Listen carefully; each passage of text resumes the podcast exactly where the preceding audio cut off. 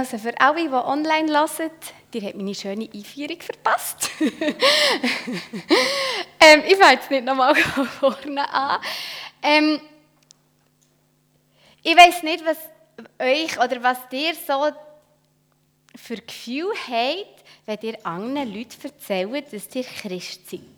Ob ihr das auch so ein bisschen freudig und stolz erzählt, ja, ich bin der schon jetzt ein Christ, so wie die Jael. Und ich weiß auch nicht, was euch durch den Kopf geht, wenn ihr euch die Frage stellt, warum bin ich Christ? Für die Jael ist es ja simpel selbstverständlich, ich bin Christ, weil ich Gott so gerne habe. Und letzten Sonntag hat Esther Rifki in einem Interview mit uns geteilt, warum das sie Christ ist. Und wir werden noch zwei weitere Interviews hören in dieser Predigtreihe. Eins mit dem Flo und mit der Christine, genau zur gleichen Frage. Sie werden mit uns teilen, warum dass sie Christ sind. Und auch in drei Predigten schauen wir miteinander das Thema an. Und es wird in dieser Predigtreihe nicht darum gehen, dass wir jetzt versuchen, Gott und seine Existenz zu beweisen. Ich finde, der Papst Johannes Paul III. hat das mal sehr passend gesagt. Er hat gesagt, Gott ist nicht durch die Vernunft, sondern nur mit dem Herzen erkennbar.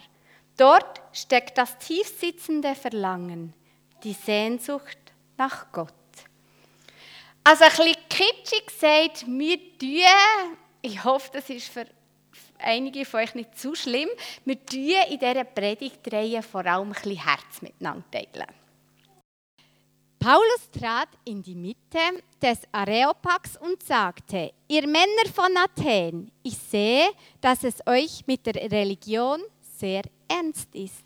Ich bin durch eure Stadt gegangen und habe mir eure heiligen Stätten angesehen. Dabei habe ich auch einen Altar entdeckt mit der Inschrift für einen unbekannten Gott. Was ihr da verehrt, ohne es zu kennen, das mache ich euch bekannt. Es ist der Gott, der die Welt geschaffen hat und alles, was darin lebt.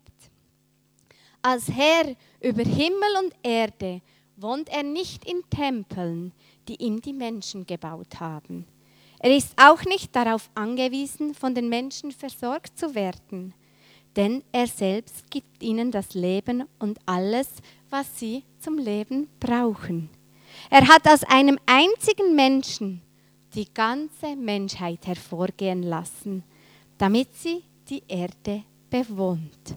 Für jedes Volk hat er im Voraus bestimmt, wie lange es bestehen und in welchen Grenzen es leben soll. Und er hat gewollt, dass die Menschen ihn suchen, damit sie ihn vielleicht ertasten und finden können. Denn er ist ja jedem von uns ganz nahe.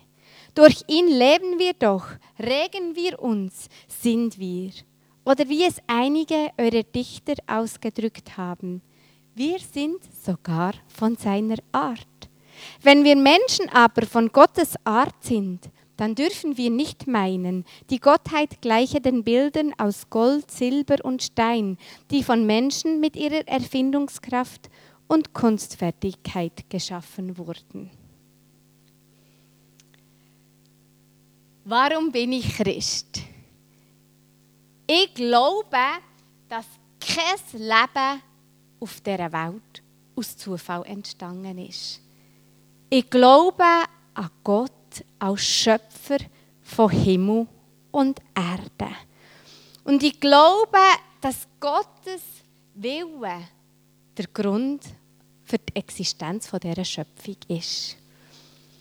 Würdig bist du, unser Herr und Gott, dass alle dich preisen und ehren und deine Macht anerkennen. Denn du hast die ganze Welt geschaffen. Weil du es gewollt hast, ist sie entstanden. Das glaube ich aus tiefstem Herzen und ist einer der gewichtigen Gründe, warum ich Christ bin. ich finde, wie Gott Himmel und Erde geschaffen hat, ist in sich schon ein riesiger Liebesbeweis. Ich finde, wir sind eigentlich umgeben von einer erlebbaren, spürbaren und sichtbaren Liebe von Gott für die ganze Schöpfung. Wenn ich sehe, wie er uns Menschen gemacht hat, wie er dich und mich, wie er uns alle geschaffen hat. Wenn ich die Welt sehe, in ihrer ganzen Vielfalt und Pracht, bis auf zu den Sternen und zu den Sonnenstrahlen, dann löst es in mir eine riesige Faszination und eine Begeisterung für unseren Schöpfer aus. Und ich kann nicht anders antworten als mit Liebe und Lobpreis für das, was er geschaffen hat. Und ich glaube, dass das eigentlich auch das Ziel dieser ganzen Schöpfung ist. Sie soll uns Gott offenbaren. Seine Liebe, die er hat zu allem, was er macht. Und sie soll uns ein wunderbarer Lebensraum sein. Warum bin ich noch Christ? Ich glaube, dass Gott nicht nur der Schöpfer von allem ist, sondern auch der Vater von allem. Er hat es nicht nur geschaffen, sondern er sorgt auch dafür. Es ist eine liebevolle Besorgtheit. Und sie ist vielleicht sogar ein vergleichbar wie die Beziehung eben zwischen Kind und Vater und Mutter. Als Eltern kümmern wir ja uns um unsere Kinder. Wir sorgen für sie, wir lieben sie, wir wollen das Beste für sie. Wir geben ihnen Weisungen mit auf den Weg. Also wenn sie am Sonntagmorgen meinen, sie müssen es lustig haben, ist es gut. Wenn sie meinen, sie müssen es seich machen, dann hockt die Mami her und sagt, jetzt hört auf seich machen. Wir geben ihnen so ähm, Anweisungen mit auf ihren Weg. Und wir stehen ihnen immer zur Seite. Aber wir leben ihr Leben nicht für sie. Und wenn sie mal erwachsen sind, werden sie selber die Verantwortung für ihr Leben übernehmen. Und ich glaube, ganz so ähnlich ist es auch in Beziehung mit Gott. Er hat uns geschaffen. Durch ihn leben wir und sind wir. Aber er lebt unser Leben nicht für uns. Wir haben eine Eigenverantwortung.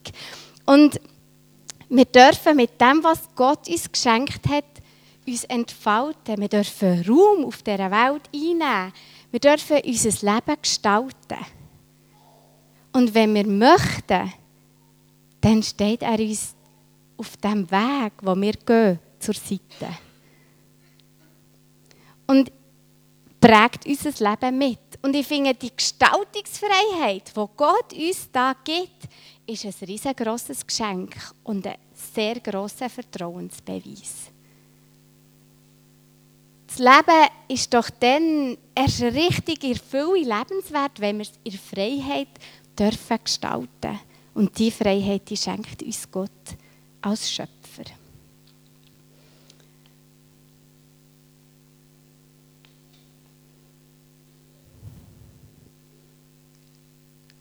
Irgendwie bin ich da hinten nachher.